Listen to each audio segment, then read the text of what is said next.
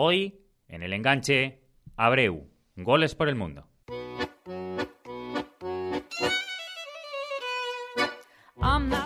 Nos hemos propuesto hacer sonar un gol de Abreu en cada uno de los clubes en los que ha jugado. la cuenta, Abreu, gol uruguayo. Y os puedo asegurar que nos ha resultado imposible.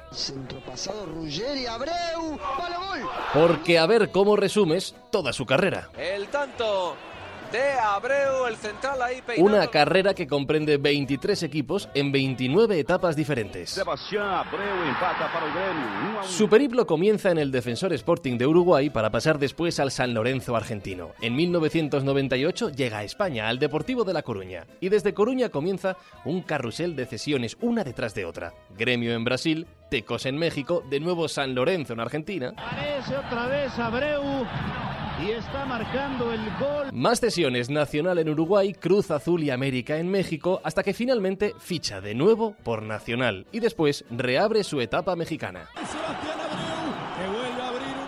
Dorados de Sinaloa, Monterrey, San Luis y Tigres con una nueva cesión a River Plate, una aventura en el Beitar de Jerusalén y vuelta a River. Vamos a ver Abreu disparo. Nuevo paso por España, por la Real Sociedad y otro por el Aris Salónica griego. De allí a Brasil, Botafogo y Figueirense. Y de nuevo, vuelta Nacional. Allá está el servicio. ¡El loco! Vamos con la recta final. Rosario Central en Argentina, Aucas en Ecuador, Nacional por quinta vez, Sol de América en Paraguay, Santa Tecla en El Salvador y actualmente Bangu en Brasil. Remate inesperado por parte de Sebastián El Loco Abreu para vencer la portería de Ochoa. Y con toda esta carrera, con tantos goles marcados en tantos sitios, parece mentira que a Abreu todavía se le recuerde por esta jugada. Sí, las Abreu y el gol de Abreu, el gol de Abreu, el gol de Abreu. ¡Abreu!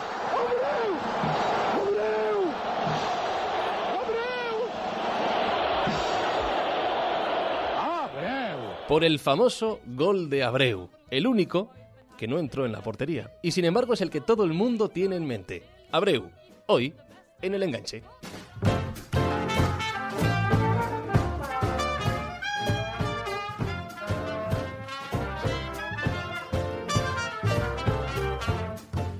El loco Abreu en un programa de Locos por el Fútbol en Spain Media Radio, en su web, en su app, en iTunes, en iBox, en Spreaker y en las redes sociales arroba el enganche, arroba Spain Media Radio, tanto en Twitter como en Facebook, como en Instagram. ¿Y aquí nos vais a encontrar ahí? A Raquel Cordonier, a José David López y a un servidor Fran y Zuzquiza. José David, hoy nos volvemos más locos que nunca. Me encanta, tengo muchas ganas del programa de hoy. Y voy a empezar con récord, porque hay cientos de récords en el mundo del fútbol, algunos tremendos desde el foco de rendimiento de un jugador, otros brutales desde la óptica de aficiones o de estadios, e incluso algunos increíbles sobre épocas que nos retrotraerían al punto cero del fútbol. Ejemplos. ¿Quién marcó el primer gol de la historia del fútbol?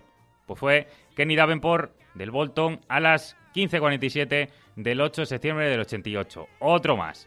¿Cuál es la mayor goleada de la historia del fútbol?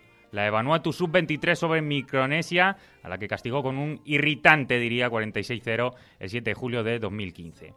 No solo hablaremos de récord en el programa de hoy, aunque es imposible no pensar en uno más, el del futbolista que ha jugado en más clubes durante su carrera. El récord lo tiene hasta hoy el alemán Luz Faseniel, con 26 clubes. Al menos, eso sí, hasta que Sebastián Abreu, nuestro protagonista de hoy, se empeñe en lo contrario, de récords, de goles de anécdotas y de una vida. Fútbol 100%. Vamos a hablar con él, con Sebastián Abreu, hoy en el enganche.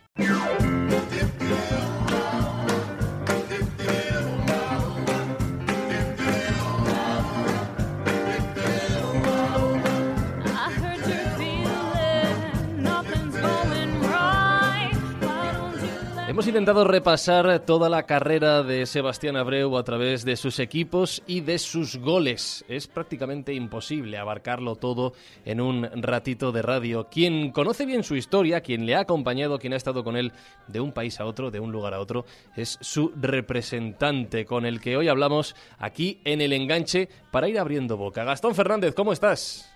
¿Cómo están todos por ahí? ¿Todo bien? Todo bien. y tú, bien y viajero. Me imagino que con tanto cambio de club de, de, Sebastián Abreu, con tanto cambio de país, a lo mejor no me tiro mucho a la piscina si te digo que debe ser el mejor representante de jugadores del mundo, ¿no? no, no, no, no, no, no es tan así. ¿Cuál es el motivo que le lleva de ir a un lugar a otro? ¿Es él especialmente viajero? ¿Es especialmente aventurero? ¿Es que todos los clubes se pelean por él? ¿Cuál es el motivo detrás de esto? Yo creo que hay un poco de todo, porque es impresionante cuando terminan los periodos, las temporadas futbolísticas de él, es impresionante la cantidad de gente que, que llama para interiorizarse de la, de la situación de Sebastián, ¿no? Que te podría llegar a decir que entre 10 y 15 equipos por periodo de pase se interesan por, por Sebastián, este, eso sí te lo puedo, te lo puedo decir. Pues increíble. Eh, Gastón, eh, en torno a, teniendo en cuenta todos los equipos que ha estado, que son 23 por ahora en sus 40 años de edad, eh, ¿no llega un momento en el que incluso tú te tienes que preguntar dónde tengo ahora mismo a... ¿Dónde está jugando Sebastián ahora mismo? ¿Dónde, le hemos ubicado la última vez? No, es que, es que la verdad es increíble que cada equipo, que cada periodo de pases, tanta cantidad de equipos se, se interiorice por la situación de Sebastián y quieran llevarlo. Pero lo que no es increíble y lo que es algo muy cierto es que eh, Sebastián a cada equipo que va, o sea, deja una imagen espectacular en todo sentido y todavía encima dentro del terreno de juego rinde mejor que los de 20. Gastón, eh, hemos hablado de su carrera, ha estado en Argentina, ha estado en México, ha estado en Uruguay, ha estado en Israel, ha estado en Grecia, ha estado en España. Yo he hecho un ejercicio ahora que dices esto y tardas menos en repasar los países latinos En los que donde no ha no ha estado, ¿no? estado que en los que sí ha estado. Eh, eh, todo esto, todo esto eh, eh, también nos lleva, por ejemplo, a El Salvador. Y Gastón, eh, cuando hablábamos más o menos eh, para preparar toda esta entrevista, nos decías que especialmente querías hacer énfasis en esta etapa, ¿no? De- del Santa Tecla en El Salvador. Eh, ¿Cómo te llega esta oportunidad? ¿Cómo, ¿Cómo es? Porque evidentemente no es un país para mucha gente demasiado futbolero o que no sea tan conocido. ¿Cómo, ¿Qué fue de especial? cuando se salió la, la, la posibilidad de que Sebastián fuera a El Salvador, todo el mundo le llamó la atención. No porque Sebastián tuviera otro equipo, pero sí el país, por lógica, porque un jugador de la trascendencia de, Sebastián nunca había pasado que fuera un jugador así al, al, Salvador. Pero bueno, yo jugué en, en, en Centroamérica y tenía muchos contactos también. En su momento le comenté que iba a hacer un viajecito hasta allá, a saludar a algunos contactos que tenía y eso, y a ver cómo estaba ese mercado para poder trabajar en ese mercado. Y bueno, hablando con él, le comenté que había un equipo que, que se manejaba bien, que la gente era muy seria, que le había encantado la posibilidad de, de poder tenerlo, que iban a meter el, el máximo esfuerzo en, en tener todo previsto como para recibir una figura como él. Justo se dio que, que Sebastián fue a jugar un partido de las estrellas en México y fueron a buscarlo a él a México, a presentarle el proyecto. Un poco de su parte, un poco de mi parte, lo convencimos, se dio la llegada de Sebastián, también te podrás imaginar en El Salvador, cuando recién salió la noticia de que Sebastián podría ir, nadie creía tampoco, ¿no? Sobre todo los medios, tal así de que a mí me llama un periodista uruguayo que trabaja en El Salvador hace años, y, y como, como decimos nosotros acá, me, me llamó y me dijo, Gastón, somos uruguayos los dos, eh, no me vendas espejito de colores, me dijo, me dice, decime la verdad, me dice, ¿hay algo de Sebastián? No, Bueno, ahí le conté más o menos cómo estábamos, y bueno, y, y de ahí desde ese programa fue el único que más o menos como que creyeron en el, en el proyecto primero. Y aquello Bueno, al final, después, Gastón, a- ¿sabes? a- acaba con el título nada más y nada menos que para Santa Tecla, con lo cual representa No, algo eso- increíble. Eh, No, no, eso fue impresionante, a eso, a eso, a eso iba a ir ahora, o sea, Sebastián tuvo una estadía de casi seis meses en El Salvador, en el cual te podés imaginar pasó espectacular, en el que la gente, no importaba el color de camiseta, le pedí una foto, un autógrafo y le agradecía por haber ido a El Salvador. A los días que estábamos en El Salvador fuimos invitados a la, a la casa del presidente, nos recibió el presidente, el vicepresidente, el gobernador. Por decirte algo, eh, me llamaron hace poquito de la gobernación de allá y del, del Ministerio de, de Cultura y todo de El Salvador porque quieren que Sebastián vuelva a El Salvador, que le quieren dar la llave de la ciudad. Fíjate, eh, hablamos con Gastón Fernández, el representante de Sebastián Abreu. Gastón habla muy bien de Sebastián Abreu, no solo es su jugador, sino que es su amigo. Y para mí, para nosotros en el enganche, es un placer enorme saludar al propio Sebastián Abreu. Hola Sebastián, ¿cómo estás? Buenas, ¿cómo andan? ¿Todo bien? No le crean mucho a Gastón, o sea, mintió mucho.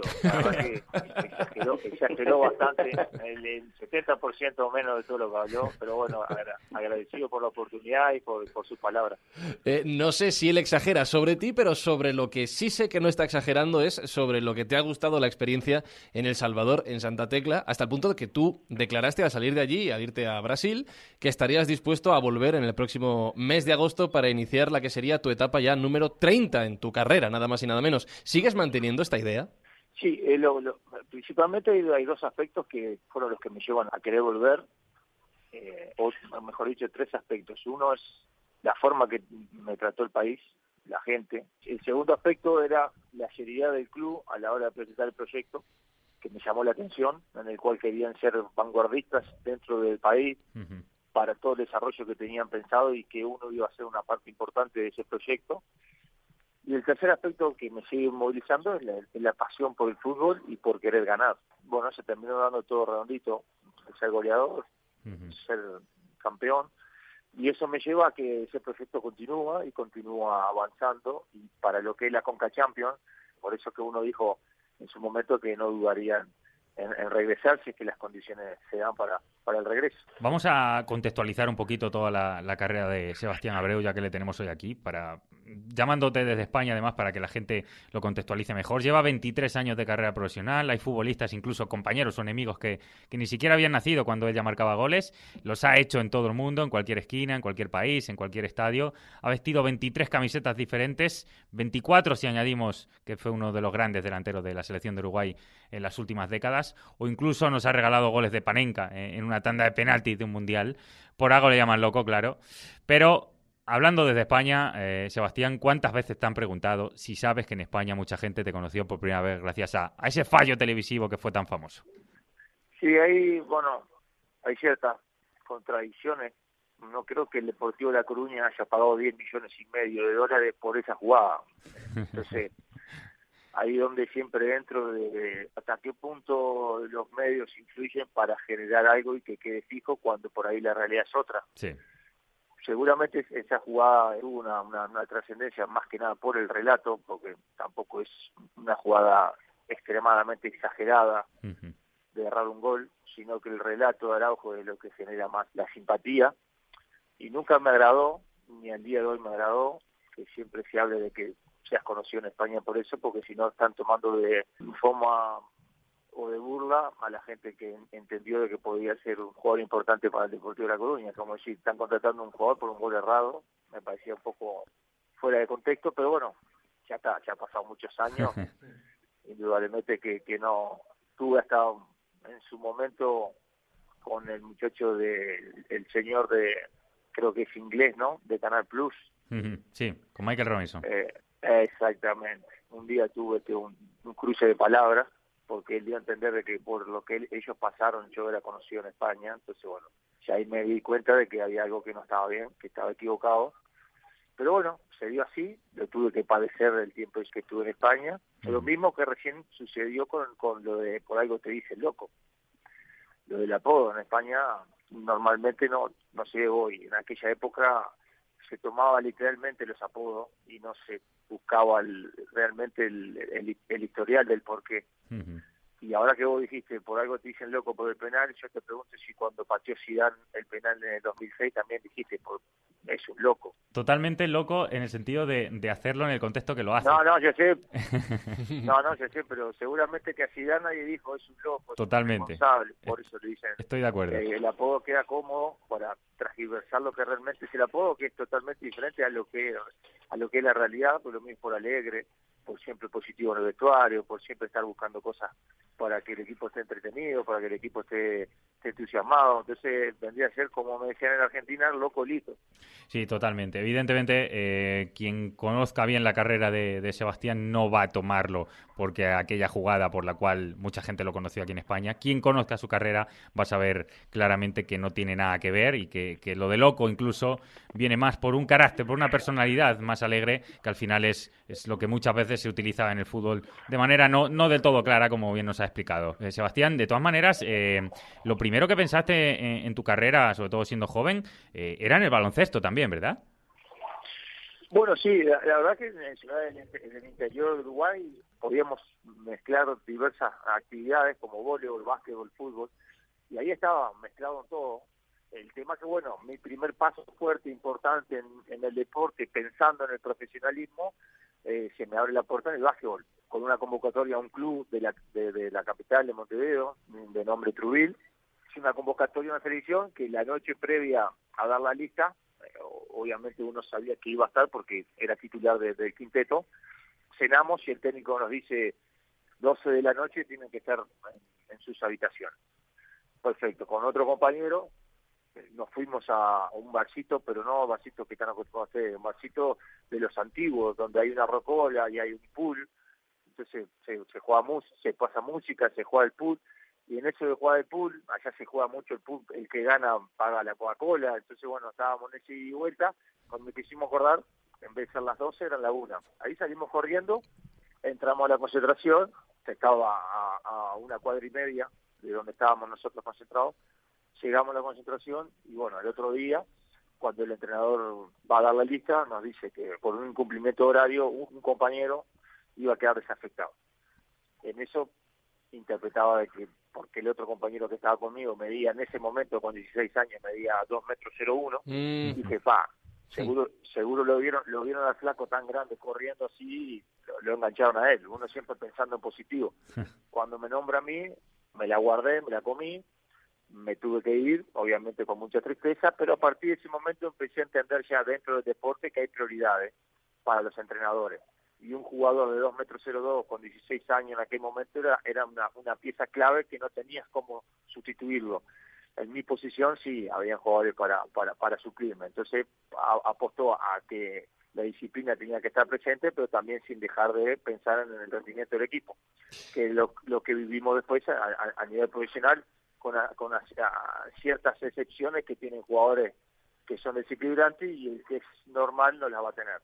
Pero pero lo que voy que, bueno, gracias, y de la manera que uno lo dice, no, gracias a esa situación, es que a la semana eh, me llega la convocatoria para la preselección uruguaya sub-17 de fútbol. que si no hubiera sucedido ese hecho eh, en el básquetbol, no hubiera podido concurrir a los entrenamientos de la selección de fútbol porque estaría jugando el sudamericano con la selección de básquetbol. Con 20 años, Sebastián, se fijan en ti desde San Lorenzo de, Almagro y sales por primera vez de, tu país. ¿Qué representaba para ti este primer cambio de residencia? Luego ha habido muchos más, pero este fue el primero.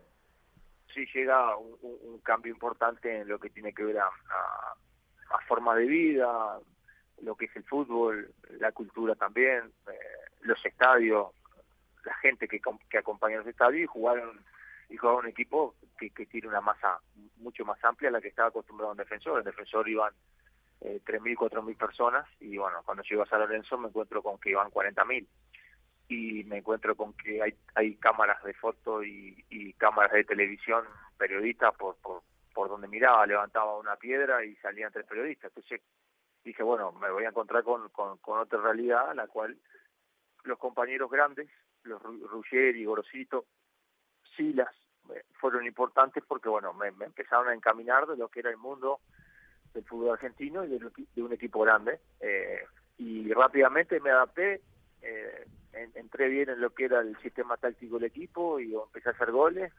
Y por eso que duré poco, estuve un año, un año y medio en San Lorenzo y ya vino la otra, el otro cambio cultural y el otro cambio grande que fue pasar de Sudamérica a Europa en diciembre del, del 97 cuando cuando voy al Depor. Ahí, ahí vamos, más que por la experiencia del Deportivo de La Coruña en sí, por todos los años de cesiones, eh, meto también la experiencia en la Real Sociedad. ¿Cómo es tu experiencia en general en España? ¿Qué recuerdo tienes de nuestro país, de la gente, cómo te reciben, cómo te tratan? No, vivir bárbaro, vivir bárbaro. El nivel cultural muy elevado, eh, la, la gente muy culta, agradable me tocó también vivir en, en, ciudades donde eh, hay un equipo solo, entonces eso genera también una, una adhesión especial, dos polos opuestos en lo que tenía que ver a, a, mi preparación. Cuando llegué al Deportivo de La Coruña no estaba preparado, 20 años para, para hacer ese salto, y más de la forma que llego, como, como jugador figura y como jugador desequilibrante, o haber llegado al, al Deportivo de La Coruña con, con un entrenador estable eh, y que hubiera y que hubiera entendido de que necesitaba ese tiempo de adaptación, de adaptación. El tema fue que llegué, bueno, eh, se ha habido Toya, estaba Corral, el equipo estaba en posiciones de, de, promoción o descenso directo, y bueno, había que ir al ruedo sin ningún tipo de, de, tiempo para, para entender lo que era el nuevo cambio. Llegué eh, y a los 10 días ya estaba jugando contra el Sporting de Gijón. El hecho de, de arrancar contra el Sporting de Gijón, hacer un gol ganado, también eso influyó mal porque me, eh, entendía como que, ah, bueno, es lo mismo, es fácil hacer gol de ganar. Y el otro aspecto malo fue el hecho de que Lureta se mantuvo mucho tiempo en el Depor y, que él no, no le gustaba un centro delantero de mi característica. Entonces nunca tuve la posibilidad de, volver, hasta jugando mundiales, eh, teniendo excelentes temporadas en México. Eh, él no, no aceptaba las características que yo tenía como centro delantero y bueno, durante los siete años que tuvo Virureta, los siete años fui dado fui dado préstamo, fue un negocio redondo para el Depor porque no me tenía que pagar la ficha y todavía eh, cobraba por, por, por mis sesiones.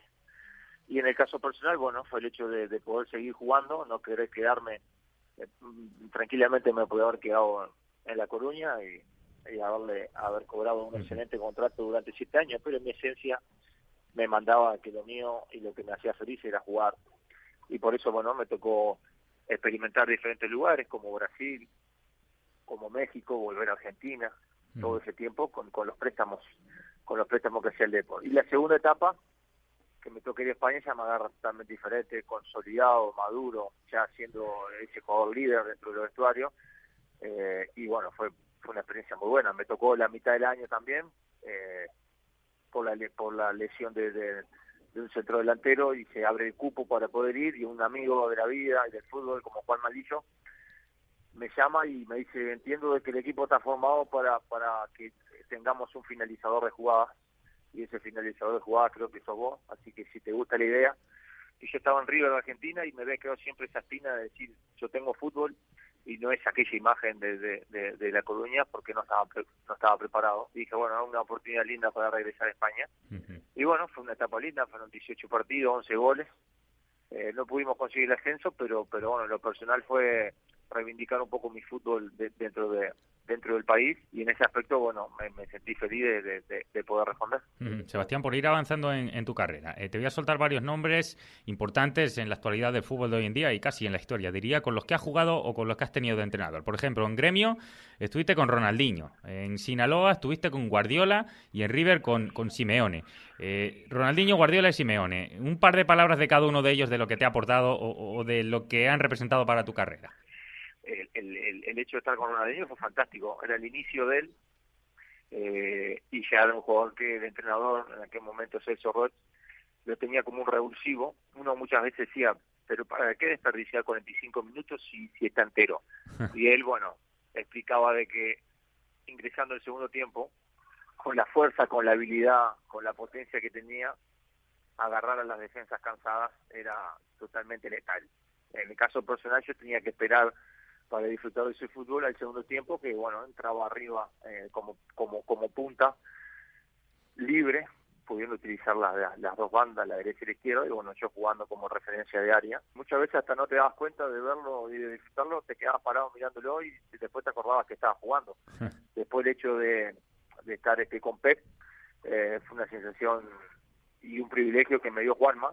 Si no fuera por Juanma no hubiera ido no hubiera ido Pep a adorados y bueno, fue el hecho de conocer un monstruo de fútbol que está en el once ideal de España, en el once ideal de Barcelona, eh, la inteligencia que tiene táctica eh, como jugador, era técnico y después lo que más disfrutaba, eh, aparte de lo futbolístico, eran las tertulias después de los almuerzos o las, o las cenas, las concentraciones, donde se sentaba Juan Pep obviamente yo me sentaba a escuchar, a absorber todo lo que ellos hablaban y bueno, era un debate táctico de tres horas con lo, lo que tuvieras a mano, sobrecito de café, de azúcar, tenedor, cuchillo, lo que hubiera servía para simular que era un equipo y, cada uno hacía una táctica y contratáctica de, de, cómo de cómo superar a un adversario la verdad que era que era aquello era fantástico. Bueno el hecho de poder mantener una relación fluida con, con los dos al día de hoy en el lugar que cada uno está eh, te deja te deja muy feliz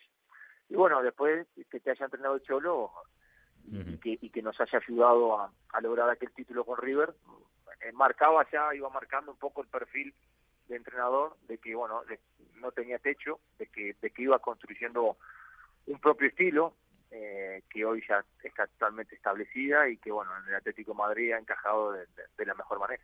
Tenemos que hablar, lo habéis mencionado antes, sobre este gol, este penalti a Lopanenka marcado ante Ghana, este de que hablabas del, relacionado con el mote del loco, pero cuéntanos cómo se te ocurre en ese momento tan importante lanzar ese penalti así, porque fue una imagen que dio la vuelta al mundo para ser un poco corto, al ser el quinto, el quinto que ejecutaba el penal, al tener la virtud de poder ver la técnica del arquero. Hay, arqueros que vuelcan, hay arqueros que vuelan, hay arqueros que esperan hasta el último momento, hay otros que dan un paso hacia adelante y se anticipan antes que el ejecutante llegue para elegir para elegir un palo. Eh, en este caso, el arquero de, de Ghana eh, daba un paso hacia el frente y, y previo al ejecutante llegar a, a, la pelota, un paso antes, ya estaba eligiendo uno de los dos palos.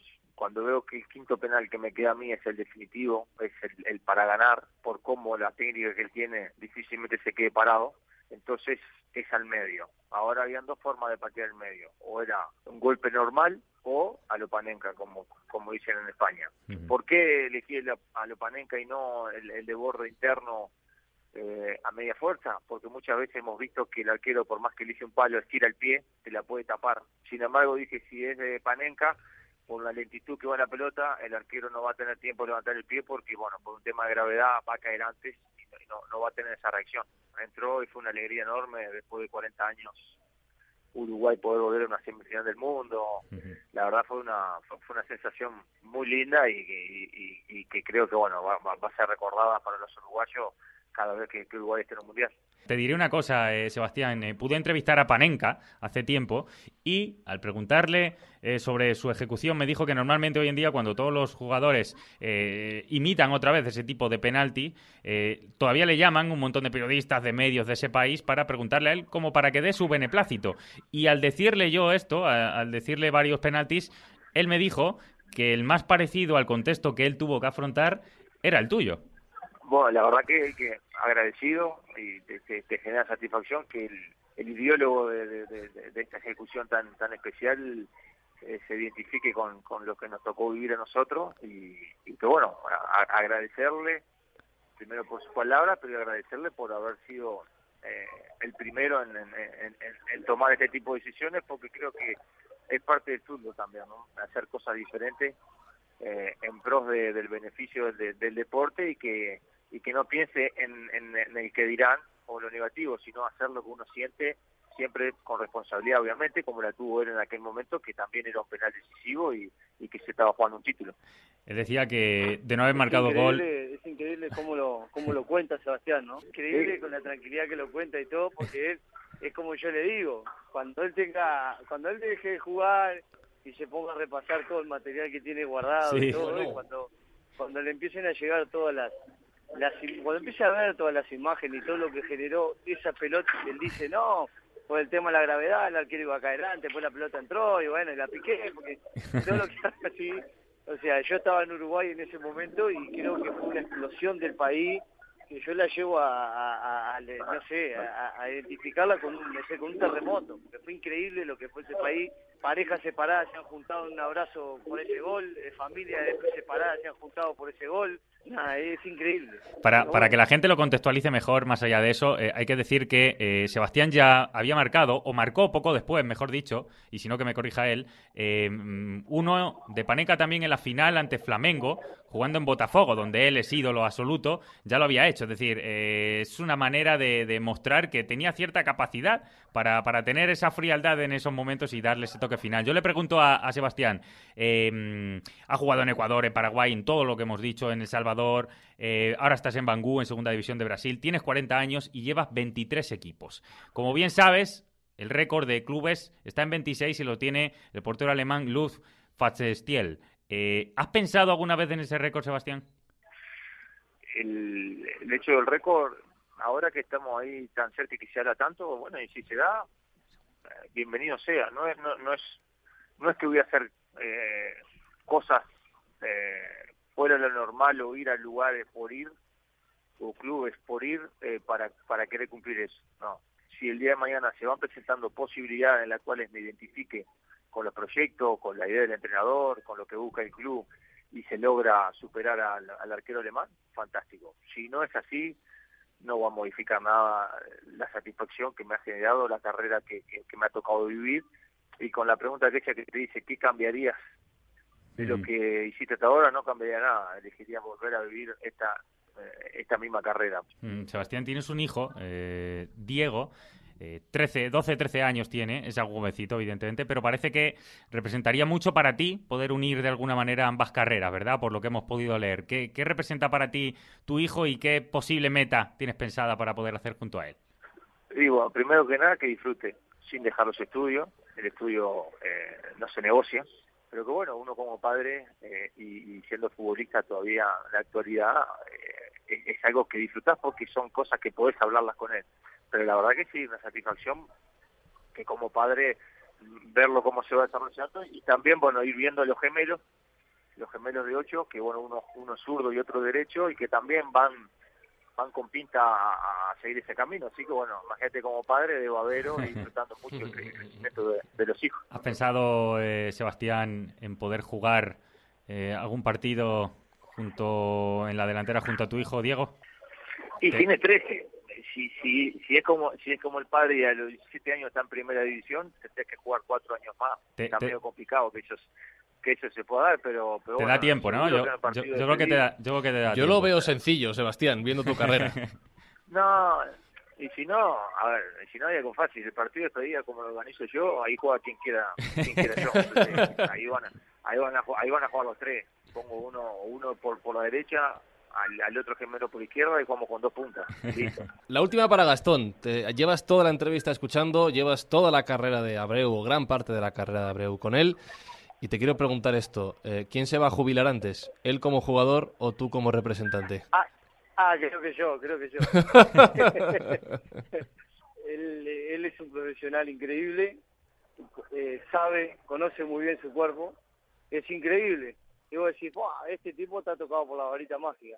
Sí, está bien, en parte sí, pero si la gente supiera todo lo que él hace para que esa varita mágica lo toque a él, es cuando te convences de que en el fútbol no hay mucho no hay mucho misterio, que es este, estar bien de la cabeza, estar bien entrenado y esperar el momento y aprovecharlo. ¿no? Estar bien de la cabeza, estar bien del cuerpo, tener una carrera como la de Sebastián Abreu, algo que muy poca gente, muy pocos futbolistas pueden soñar y que desde luego tengo que deciros que ha sido un auténtico placer contar hoy aquí en el enganche en Spain Media Radio. Gastón Sebastián, Sebastián Gastón, muchísimas gracias por habernos acompañado hoy para mí también es un gran placer poder haber compartido con ustedes y con Sebastián una, una nota tan linda y, y, la verdad les agradezco de corazón. Abrazo grande y como siempre las órdenes.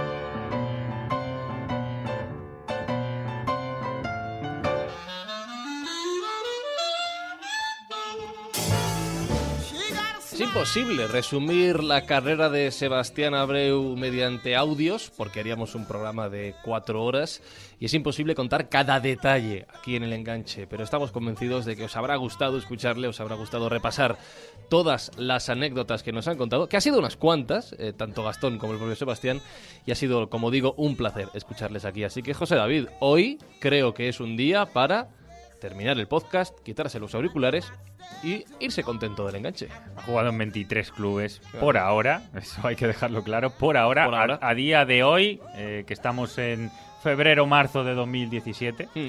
Ha jugado 70 partidos con una selección como Uruguay, ha jugado dos mundiales, ha sido capaz de marcar un gol de Panenka en una tanda de penaltis mundialista y ya nos ha comentado además que su sueño es más o menos poder jugar junto a su hijo en el mismo equipo dentro de unos años. Yo no dudo que eso se va a acabar produciendo. Por activa o por pasiva lo va a conseguir. Creo que son argumentos notables, suficientemente poderosos como para olvidar eh, ya de una vez por todas que Abreu se dio a conocer en España por, por otro tipo de errores.